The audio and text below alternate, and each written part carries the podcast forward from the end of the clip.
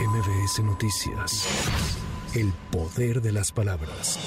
Luego de que el gobierno de Perú exigió la salida de ese país del embajador mexicano Pablo Monroy, el presidente Andrés Manuel López Obrador aseguró esta mañana desde Palacio Nacional que su gobierno no romperá relaciones diplomáticas con la nación andina. Comprendemos que esta situación los ha llevado a tomar medidas arbitrarias como la de declarar persona non grata a nuestro embajador en Perú, decirles de que la Secretaría de Relaciones Exteriores ha decidido no romper relaciones, entre otras cosas, porque necesitamos mantener nuestra embajada para eh, dar protección a los mexicanos que radican, que trabajan, que viven en Perú.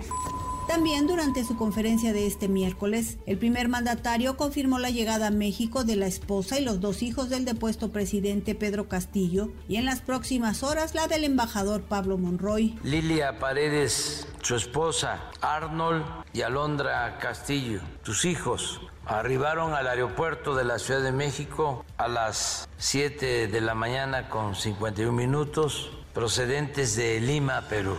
Fíjate que me están informando eso, que yo, el primer reporte fue que ya estaba el embajador y no, es la familia de Pedro Castillo la que se encuentra allá en la Ciudad de México, que estaba en la embajada y que ya se le otorgó asilo. Y el embajador Pablo Monroy continúa en Lima, pero sí queremos que se regrese.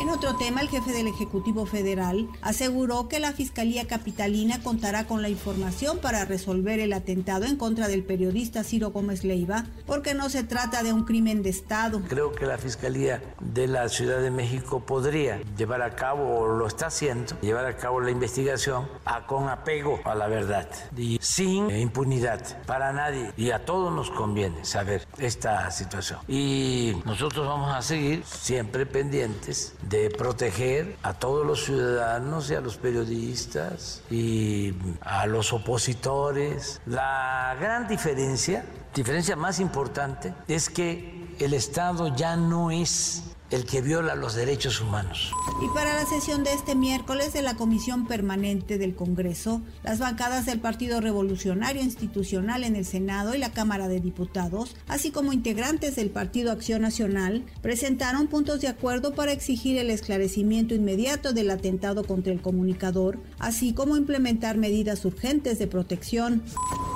Aquí las principales noticias al momento. MBS Noticias. El poder de las palabras.